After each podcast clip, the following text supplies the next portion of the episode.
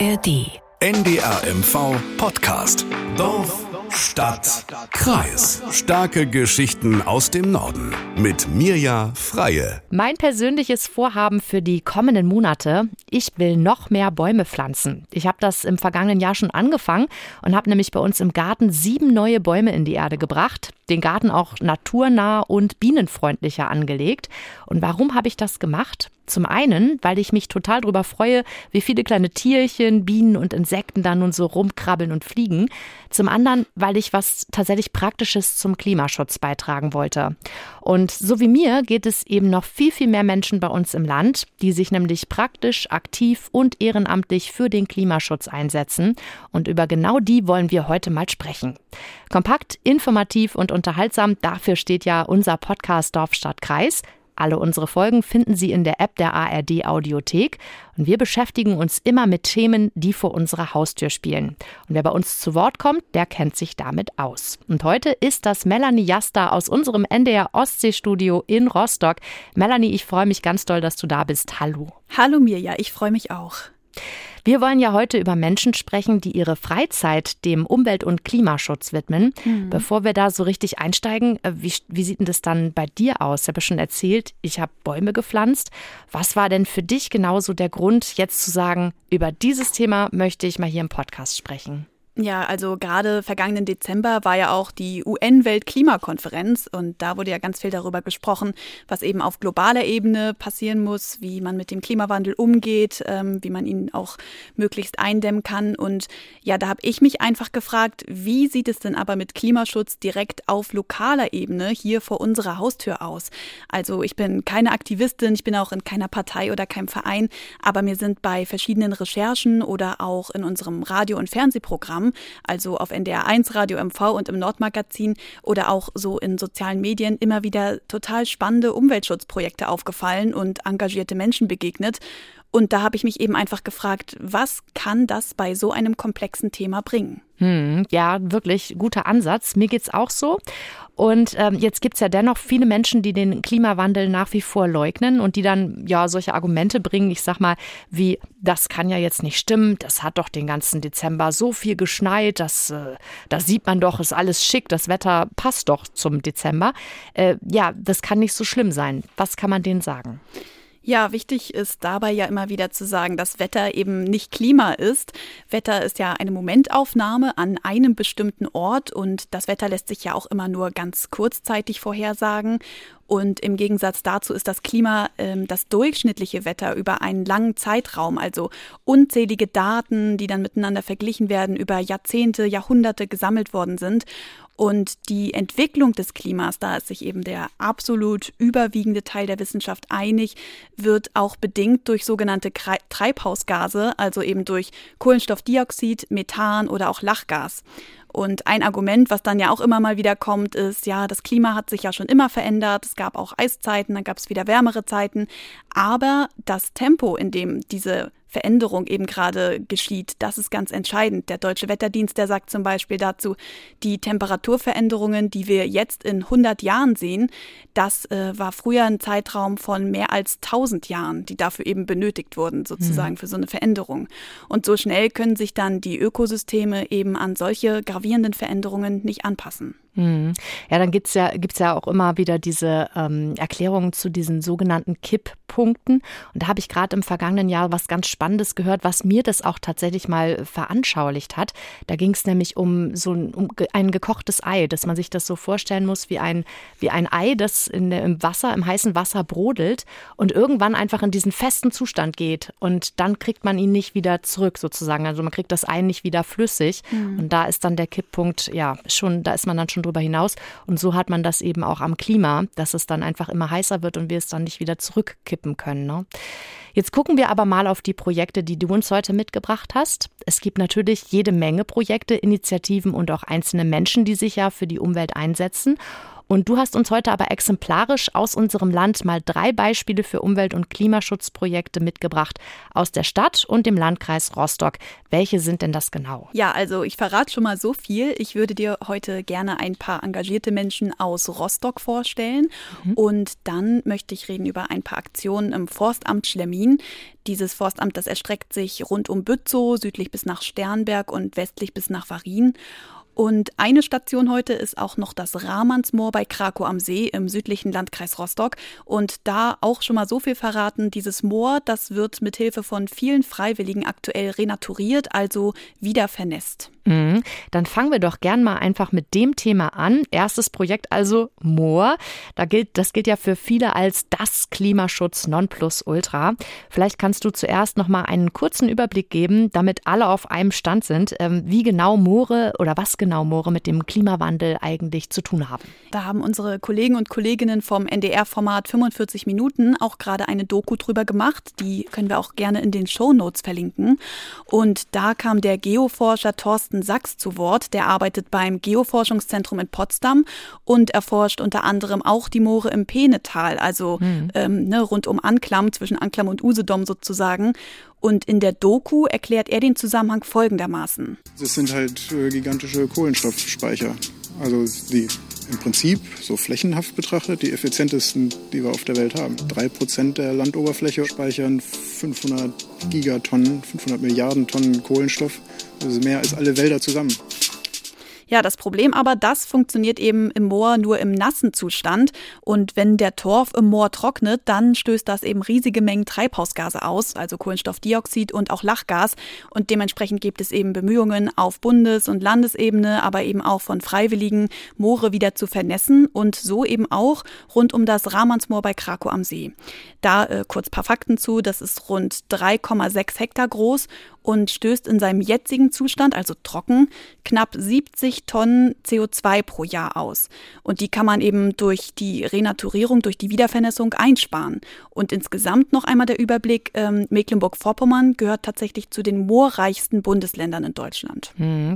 Nun kann ich mich erinnern, ganz am Anfang meiner NDR-Zeit tatsächlich war ich mal bei einer Einwohnerversammlung, ich glaube es war in Anklam, und da ging es genau um diese Wiedervernässung von dem Moor im Penetal. Fall.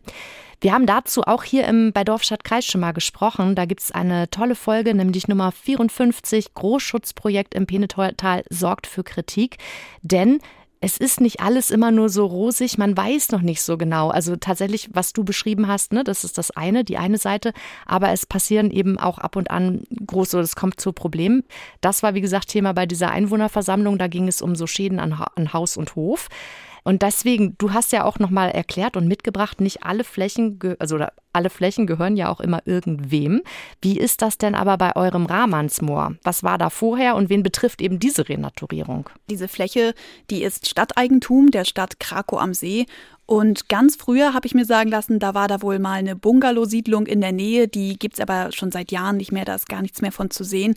Und dann war es einfach ein äh, schleichender und auch natürlicher Prozess von einem einst sogenannten Schwingmoor, bei dem du quasi einsinkst beim Drauftreten mhm. und wo es auch stehende Wasserflächen gab. Ähm, das ist dann einfach nach und nach ausgetrocknet. Der Leiter des Naturparks Nossentina Schwinzer Heide, Ralf Koch, der hat mir das so erklärt, dass es eben daran liegt, dass Temperaturen im Sommer gestiegen sind. Es gab jetzt im Durchschnitt in den vergangenen Jahren auch weniger Niederschlag als zuvor. Und dadurch konnten sich eben auch Samen von zum Beispiel Kiefern und Birken besser ansiedeln und keimen. Und so ein Baum, der trinkt eben bis zu 200 Liter Wasser am Tag und das hat den Boden einfach nach und nach immer weiter trockengelegt. Mhm. Ralf Koch, eben ne, vom Naturpark dort vor Ort, der hat mir gesagt, dass niemand diese Fläche nutzt und dass dadurch auch niemand Nachteile hat. Die liegt frei aktuell und soll jetzt eben in ihren Urzustand gebracht werden. Aber klar, du hast recht und das muss man auch so deutlich sagen. Es gibt Moore, bei denen das jetzt nicht so einfach läuft und bei denen auch wirklich Existenzen dranhängen. Nur hier ist es jetzt eben scheinbar nicht der Fall. Okay, dann also nochmal konkret zu dem Moor bei Krakow am See. Wie laufen denn dort die Arbeiten ab? Ja, also weil eben die Bäume diesem Boden das Wasser entziehen, müssen die Bäume jetzt abgeholzt werden. Das klingt erstmal ein bisschen widersprüchlich, fand ich, äh, Bäume abholzen, um mhm. Treibhausgase zu binden. Aber wir haben es ja gerade auch im Ton von dem Geoforscher gehört, dass Moore ein wirklich deutlich höheres Potenzial haben als Wälder, um CO2 zu binden. Und insgesamt haben dann laut Ralf Koch schon jetzt mehr als 200 Freiwillige aus ganz Deutschland an diesem Rahmansmoor gearbeitet. Und ein ganz wichtiger Teil davon sind auch Jugendliche der Naturparkschule in Krakow am See. Dort gibt es das Wahlfach Moorrevitalisierung. Das kenne ich so jetzt auch von keiner anderen Schule. Und eigentlich kommt da dann jeden Mittwoch eine zehnte Klasse für anderthalb Stunden eben zum Moor vorbei. Die haben jetzt gerade eine kleine Pause eingelegt, aber äh, sonst ist das jeden Mittwoch und dann schnappen sich da die Jugendlichen Spaten, Hacke und Seilwinde und schaffen dort das Gehölz aus dem Moor. Und der Plan ist, dass die gesamte Renaturierung bis Mitte diesen Jahres abgeschlossen sein soll total coole Sache. Ja, also Moore können ein großer Hebel sein, wenn es darum geht, CO2 aus der Atmosphäre zu binden. Aber während dafür auch mal Abholzung notwendig ist, wie du ja gerade gesagt hast, gibt es auch Initiativen, die eben versuchen, andere Flächen aufzuforsten. Und das ist das zweite Projekt, glaube ich, ne, was du uns mitgebracht hast. Wie sieht das denn genau aus? Das äh, einmal kurz zur Ausgangslage. Tatsächlich ist Mecklenburg-Vorpommern aktuell eines der waldärmsten Bundesländer. Und es gibt das Landeswaldgesetz, das vorschreibt, dass die Flächen, die Waldflächen zumindest nicht weiter schrumpfen dürfen. Und dann gibt es eben verschiedene Initiativen, die sagen, das reicht uns nicht. Wir wollen uns nicht nur dafür einsetzen, dass die Flächen nicht schrumpfen, sondern dass sie aktiv auch größer werden. Und so eben auch im Forstamt in Schlemmin bei Bützow. Das Forstamt umfasst eine Fläche von etwa 15.000 Hektar und laut dem Forstamtsleiter Matthias Regenstein, mit dem habe ich telefoniert, wächst der Wald dort tatsächlich aktuell pro Jahr um immerhin 30 Hektar. Und das auch mit Hilfe von Laien, die dort regelmäßig mit anpacken. Wer hätte das gedacht? Waldärmstes Bundesland oder ja. eines der waldärmsten. Ähm, und was für Aktionen sind das dann dann ganz genau dort im, im Forstamt Schlemin? Ja, ähm, dort können sich Firmen melden, die dann zum Beispiel als Betriebsausflug sagen, wir machen mal eine Pflanzaktion und die werden dann manchmal auch erweitert um noch mehr Freiwillige, die jetzt nicht zu der Firma dazugehören. Und gerade erst im November, da waren zum Beispiel Mitarbeiter und Klienten der Güstrower Werkstätten der Diakonie dort vor Ort, also Menschen mit und ohne Behinderung, und haben da ihr Jubiläum gefeiert. Und dabei, bei der Aktion, sind dann 3000 Baumsetzlinge in die Erde gekommen. Und mein Kollege David Pilgrim hat das auch fürs Fernsehen, also fürs Nordmagazin begleitet. Auch den Beitrag verlinken wir in den Show Notes.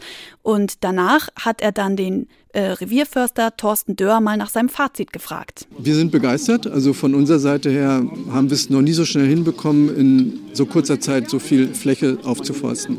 Und wir haben auch schon gesagt, im nächsten Frühjahr würden wir gerne die nächste Aktion starten.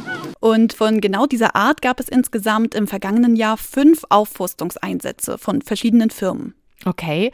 Eine Frage ist für mich jetzt, ähm, wie gut die dann auch halten, die Bäume. Also müssen, die müssen ja auch gepflegt werden, damit sie nicht wieder eingehen. Ja, das stimmt. Ähm, das liegt dann in der Aufgabe des Forstamts, das sicherzustellen. Und dabei ist ein wichtiger Ansatz auf jeden Fall von vornherein schon mal nicht auf Monokulturen zu setzen, mhm. sondern möglichst viele verschiedene Arten mit einzubringen, damit der Wald auch einfach robuster ist. Zum Beispiel nicht nur Fichten einzupflanzen, sondern Lärchen, Birken, Douglasien, Roteichen und auch Esskastanien sind da gerade ganz beliebte ähm, Pflanzen. Und ja, das war wohl auch eines der Probleme, zum Beispiel in, in der Region im Harz. Ähm, vielleicht kennst du da auch diese ja. Bilder ne, von ganzen Landstrichen, die da ausgestorben sind. Ähm, und die Wahrscheinlichkeit dafür, dass das passiert, die ist eben deutlich geringer, wenn man auf einen möglichst breit aufgestellten Wald setzt von den mhm. Baumarten her. Der Forstamtsleiter in Schlemmin, Matthias Regenstein, der sagt, bei ihm kommen tatsächlich rund 90 Prozent der Bäume durch, die neu gepflanzt werden. Und die, die nicht durchkommen, die werden dann auch ersetzt, sodass quasi die Zahl von den Bäumen, die gepflanzt wird, nicht verfälscht wird. Aber auch das gehört zur Wahrheit dazu. Matthias Regenstein sagt, dass das Forstamt in Schlermin tatsächlich da in einer recht komfortablen Lage ist, was den Zustand des Waldes angeht. Er sagt auch im Süden des Landes, also konkret zum Beispiel in der Feldberger Seenlandschaft am Müritz Nationalpark, da gab es jetzt mehrere Jahre in Folge deutlich zu wenig Regen und mhm. das macht sich dann auch stark bemerkbar, was den Zustand der Bäume angeht und da gibt es dann auch deutlich mehr, die eben eingehen und gar nicht erst groß werden. Ja, ich kann dir sagen, ich habe auch sehr viel ge gegossen an unseren sieben Bäumchen. da hat man dann sehr lange zu tun. Ja. Wie groß, Melanie, ist denn der Effekt von solchen Aufforstungsaktionen? Ich habe jetzt eben beim, beim Hören, als du es erzählt hast, von den ganzen Firmen, die da beteiligt sind, mhm. so ein bisschen an dieses ich sag mal, sogenanntes Greenwashing gedacht. So nennt man das ja, wenn sich Firmen also so explizit bei so Umweltprojekten mit engagieren, eben um sich ähm, so ein bisschen freizukaufen von ihrer Umweltverantwortung und mhm. diesen Klimaprojekten. Ähm, ja, was, wie sehr ergänzen Sie denn diese Arbeit des Landesforstes? Darauf äh, würde ich jetzt einfach mal mit konkreten Zahlen antworten. Mhm. Der Forstamtsleiter Matthias Regenstein, der hat gesagt, dass vergangenes Jahr in Schlemmin bei diesen Pflanzaktionen der verschiedenen Firmen in Summe 9000 Bäume zusammengekommen sind. Und insgesamt hat das Forstamt rund 70.000 Setzlinge in den Boden gebracht. Also ja, das einmal zum Verhältnis, um da so ein paar Zahlen zur Vorstellung zu haben, was da zusammenkommt. Okay, also ist schon deutlich mehr vom Forstamt selbst. Wie finanziert sich das denn?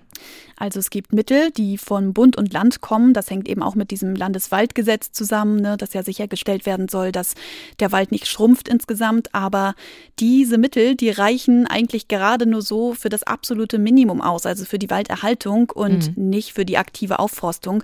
Und was da tatsächlich hilft, sind laut Forstamt Spenden. Zum Beispiel gibt es da eine Initiative Planet Tree, die arbeitet mit dem Forstamt Schlemmin seit mittlerweile fünf Jahren sehr eng zusammen. Und deren Geschäftsmodell funktioniert so, dass du Geschenke und Zertifikate kaufen kannst und damit dann auch gleichzeitig das Pflanzen von Bäumen finanzierst. Und Matthias Regenstein sagt, in seinem Forstamt, da machen diese Spenden tatsächlich einen gewaltigen Unterschied, weil erst dadurch überhaupt diese Mischung von verschiedenen Baumarten möglich ist, von der ich dir ja gerade erzählt habe. Also ohne solche Spenden, sagt er, wäre die Aufforstung in dem Sinne überhaupt nicht möglich. Und insgesamt hat Planet Tree nach eigenen Angaben schon 100.000 Bäume in Mecklenburg-Vorpommern so finanziert. Jetzt schauen wir noch mal auf das dritte und letzte Thema, das du uns ja heute mitgebracht hast. Wir reisen einmal gedanklich vom Moor und vom Wald zurück in die Großstadt nach Rostock, ne? Ja, Jetzt äh, geht es in dem Teil einmal weniger um direkten Klimaschutz als äh, um eine saubere Umwelt im Allgemeinen. Da gibt es nämlich einen relativ jungen Verein in Rostock, der heißt Rostock Müllfrei und wie der Name schon sagt, veranstaltet der regelmäßig Müllsammelaktionen, um eben Müll aus der Natur und aus dem Stadtbild zu holen. Und der Gründer von diesem Verein ist der 26-jährige Feuerwehrmann Marcel Knag aus Rostock. Den habe ich einmal zu uns ins Studio eingeladen, um mich mit ihm über seine Arbeit zu unterhalten und über sein Ehrenamt natürlich vor allem. Und er wohnt in der Nähe vom Ostseestadion, also in einem Viertel, in dem sehr regelmäßig tausende Menschen gleichzeitig unterwegs sind. Und er sagt, 2020 äh, hat mich einfach ja der ganze Müll vor meiner Haustür gestört. Ähm, ja, und dabei habe ich halt gesehen, okay, in meinem Stadtteil in Reutershagen in Rostock ist halt super viel Müll. Wenn man einfach mal genauer hinschaut, mir hat es einfach nicht mehr gereicht, nur irgendwelche Beiträge äh, ja bei Social Media zu teilen, darauf aufmerksam zu machen. Und so dachte ich mir, ich fange einfach mal an und rufe das ins Leben. Ja, und so ging es dann los mit der ersten Müllsammelaktion. Dann kam die nächste und schlussendlich ist es darin gemündet, dass er einen ganzen Verein dafür gegründet hat. Das finde ich eine richtig, richtig schöne Idee, auch so zum selber mitmachen. Da kann man ja auch, also egal wo man jetzt im Land ist und uns zuhört, kann da ja jeder trotzdem selber mitmachen. Denn ich zum Beispiel, ich gehe ja täglich mit meiner Hundedame spazieren und dann ist es ja ein leichtes für mich, mal zwischendurch den ein oder anderen Müll da wegzusammeln, den ich da finde und äh, den dann einfach wegzuwerfen. Wie werden denn solche großen Aktionen von ihm organisiert? Er ruft mit seinem Verein dann einmal im Monat zu Müllsammelaktionen auf und jedes Mal, jeden Monat ist das dann in einem anderen Stadtteil in Rostock. Und es gibt auch überhaupt keine Hürde, dann dort mitzumachen. Ähm, man muss sich nicht anmelden oder so. Jeder, der will, kann spontan vorbeikommen. Ausrüstung gibt es auch vor Ort, also so Greifer, Handschuhe und Eimer, wenn man will.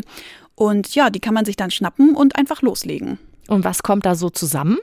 Der Rekord, das habe ich jetzt mal nachgelesen, war vergangenes Jahr ein Einsatz im Barnsdorfer Wald. Das ist äh, ein kleines Erholungsgebiet, sage ich mal, in der Nähe vom Ostseestadion in Rostock.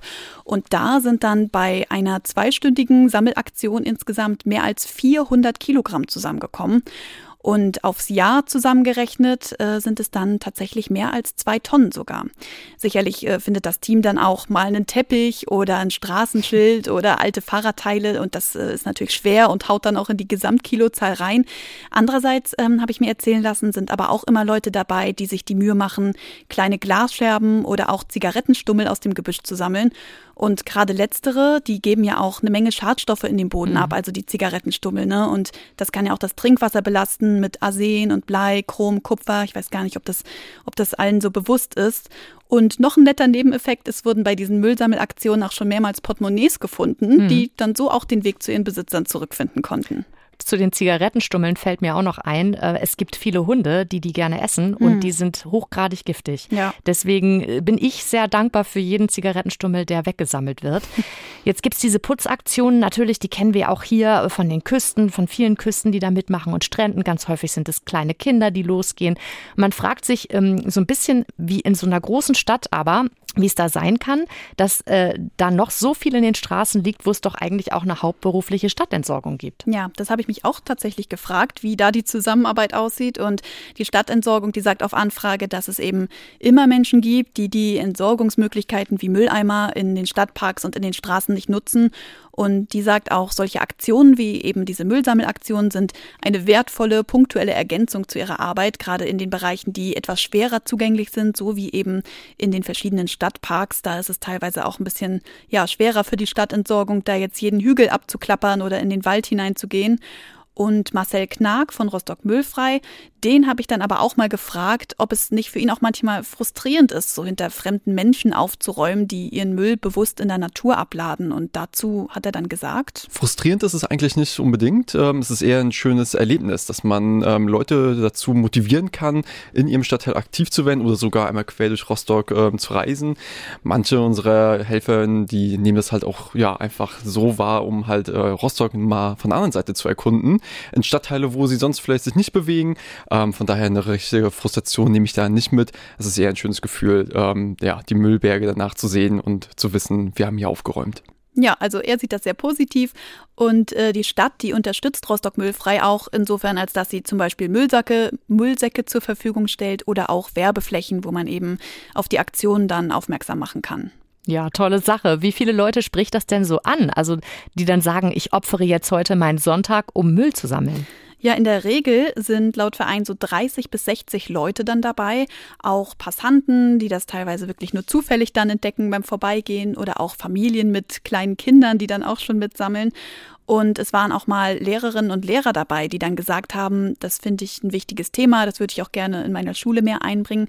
Und daraus entstanden ist dann unter anderem eine Aktion an der Rostocker Werkstattschule. Das ist eine Schule mit mehr als 500 Kindern hier, die besonders viel Wert auch auf Projektarbeit legt. Und ja, da sind dann Mitglieder von Rostock Müllfrei mal vorbeigekommen und haben eine Unterrichtsstunde übernommen und auch über Mülltrennung aufgeklärt und am Ende dann auch mit den Kindern und Jugendlichen im Schulbereich Müll gesammelt. So, und jetzt am Ende unserer Folge, wie fällt dann dein Fazit aus? Was läuft gut? Was ist das Potenzial von solchen Aktionen? Also ich persönlich bin wirklich beeindruckt, wie viele Menschen bereit sind, sich auch die Hände schmutzig zu machen und wirklich in ihrer Freizeit da organisieren oder auch mitmachen und auch was für verschiedene Menschen das sind, also unterschiedlichen Alters, Kinder, Schüler, Schülerinnen, Rentner, berufstätige Menschen, auch eben in der Stadt oder auf dem Land. Und ja, sicherlich können diese Projekte allein jetzt nicht die Erderwärmung stoppen oder so, das ist schon klar, aber dazu braucht es ja einfach Einigungen und Verpflichtungen auf einer anderen Ebene. Aber solche Projekte, die können offenbar wirklich einen Unterschied machen und äh, ja, zum Beispiel Projekte wie Aufforstung und Moorvernässung maßgeblich beschleunigen. Und allein die Zahlen der gepflanzten Bäume oder der Kilogramm Müll, die gesammelt werden, die zeigen ja schon, dass es durchaus einen spürbaren Effekt haben kann, wenn Menschen einfach vor ihrer eigenen Haustür anfangen. Und ich denke, das ist ja auch eine Grundlage für jedes Engagement in jedem Bereich, nicht nur im Bereich der Umwelt. Genau. Sollten Sie vielleicht auch noch an einem solchen Projekt teilnehmen, was wir jetzt heute vielleicht noch nicht besprochen haben oder so, sagen Sie uns gerne Bescheid. Wir freuen uns wirklich über jede E-Mail, die wir kriegen, wo wir auch vielleicht mal den Hinweis bekommen, Mensch, wir haben hier auch noch ein kleines Projekt. Wir können Ihnen jetzt nicht versprechen, dass wir mit einem Podcast gleich um die Ecke kommen, aber wir würden es gerne einfach erstmal auf unserem Notizzettel haben und dann im Zweifel vielleicht auch einfach mal vorbeikommen mit einem Kamerateam, Radioteam, was auch immer. Vielen lieben Dank, Melanie Jasta aus unserem NDR Ostseestudio in Rostock. Ich danke dir auch, Mirja. Die Redaktion der heutigen Folge hatte übrigens Judith Greitsch. Ich werde auf jeden Fall auch im neuen Jahr ganz viel pflanzen, Bäume und insektenfreundliche Blumen und Stauden und sowas. Und dabei wahrscheinlich auch ganz viel Podcasts hören. Und wenn Sie da auch Lust zu haben, dann schauen Sie doch gerne mal in die ARD Audiothek. Dort wartet nämlich eine riesige Auswahl an spannenden Themen auf Sie. Ich habe jetzt zum Beispiel im Winter mal was rausgesucht, was richtig schön ist, um Buchtipps zu bekommen. Das ist nämlich der Podcast Eat, Read, Sleep von NDR Kultur. Da gibt's sogar, wie ich entdeckt habe, eine Jubiläumsfolge zu Harry Potter. Die packe ich Ihnen in unsere heutigen Shownotes. Und da finden Sie außerdem auch einen Link zu unserem Podcast Kunstkarten von NDR MV. Den kann ich Ihnen auch nur sehr ans Herz legen. Da ging es in einer der letzten Folgen des vergangenen Jahres um die Theater in Mecklenburg-Vorpommern. Hören Sie gerne mal rein. Mein Name ist Mirja Freie. Bis ganz bald. NDR MV Podcast. Dorf, Stadt, Kreis. In der kostenlosen NDR MV App und in der ARD Audiothek.